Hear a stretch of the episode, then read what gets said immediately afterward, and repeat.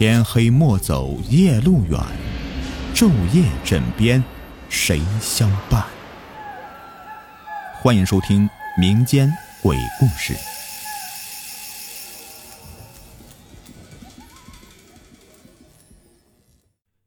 你们好，我是雨田，欢迎收听民间鬼故事。今天的故事的名字叫做《江边的倒影》。小点最近失恋了。他和自己的朋友一起去江边散心。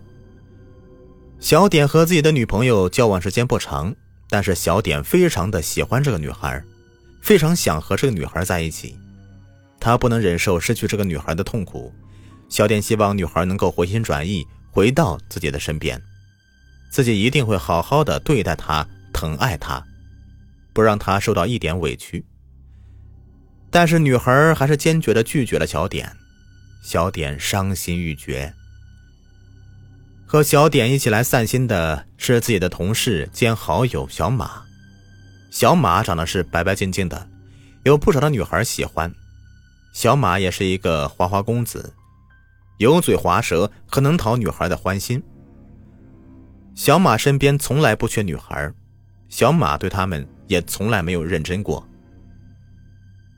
小点有时候非常羡慕小马。能有这样的外貌和风趣优雅的性格，如果自己也是这样的话，小李一定会喜欢上自己的，自己都不用一个人悲伤的来这里治疗爱情带来的伤痛了。小马和小点来到河边，小点的心情非常的不好，江边的风有一些大，吹得小点直打哆嗦。小点抬头看了看小马，他正在发呆。小点说道：“小马。”我是个很差劲的人，对吗？小马说道：“你不要这么说呀，你怎么会很差劲呢？是他没有这个福气。你是一个非常不错的人。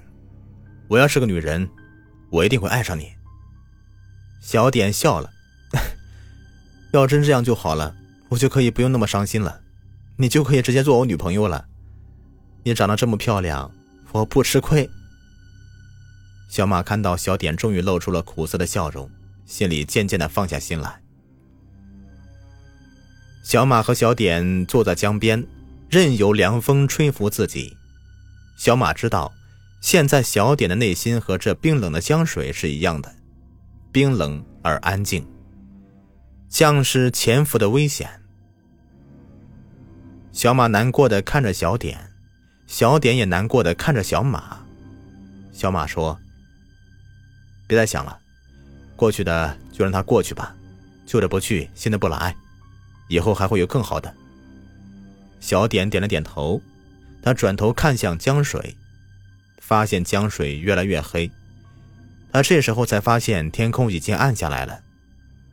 小点只顾着伤心了，忘记了时间，没有想到时间过得这样的快。小点站起身来说道。我们回去吧，现在已经很晚了，我们好好休息一下，明天好好的玩一下，把所有的不开心的事情全部通通都忘记。小马拍了拍小点肩膀，说道：“这就对了嘛，不要在一棵树上吊死，不要为了一棵树而放弃整个森林呢。明天我们要好好的去玩一玩，说不定还能遇到一个美女，能治愈你的感情创伤啊。”小点跟小马打闹一番，然后回到酒店，准备明天的旅行。小点和小马选择的都是坐船游览，这样的方式非常的舒服，可以吹吹江风，还可以三百六十度的看风景。在甲板上的感觉让人感觉非常的舒服。船的马达很响，这是唯一不好的地方。江水已经涨起来了。小点看到岸上有一些私家车停在那里，有拖车在拖。小点笑着说：“看那些有钱人呢，把车停江边。现在江水涨起来了，车都被泡水了。”小点的幸灾乐祸，小马最不喜欢小点的也就这一点。他没好气的说道：“拜托你不要再幸灾乐祸的了。如果换做是你，你会想怎么样啊？”一样会觉得非常的伤心。那些有钱人，他们的钱也不是天上掉下来的，也都是通过自己的努力博来的。你这样笑人家，的确有一些不应该。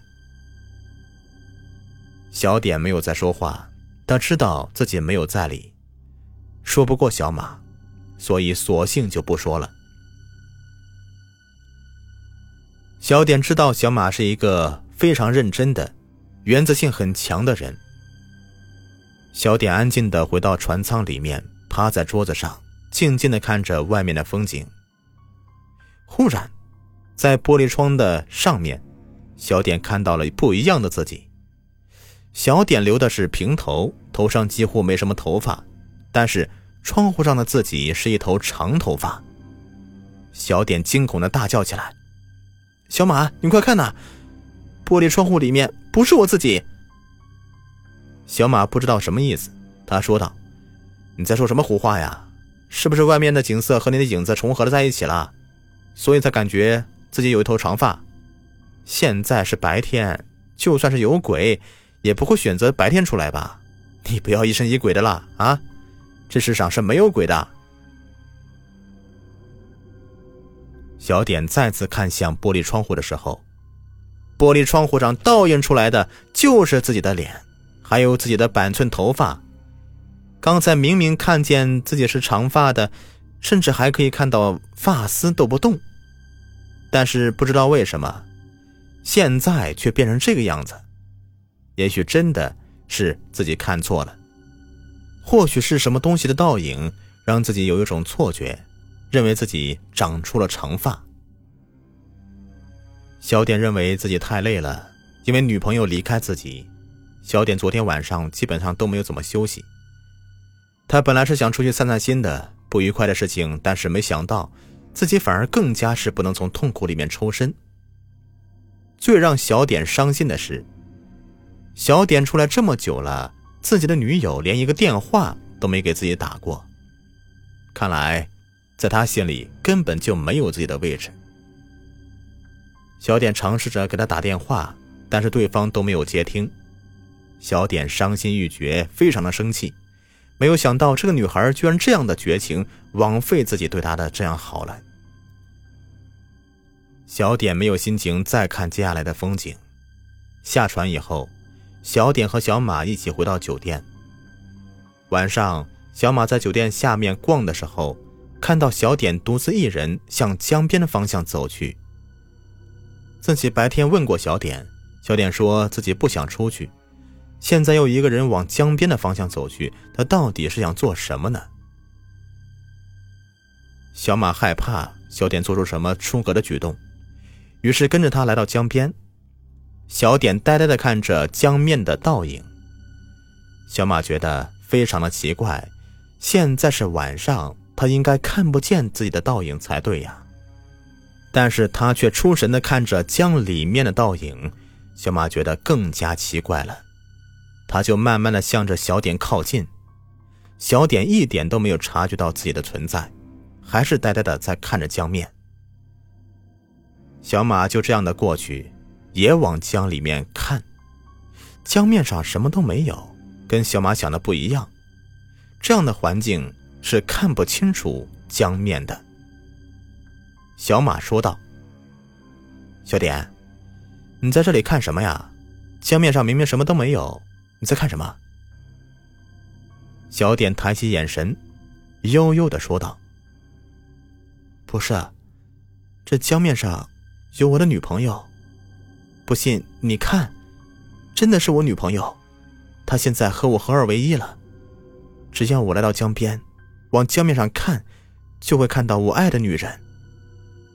小马走过去看了看，江面上的确一个人都没有，最多也就只有他自己的倒影。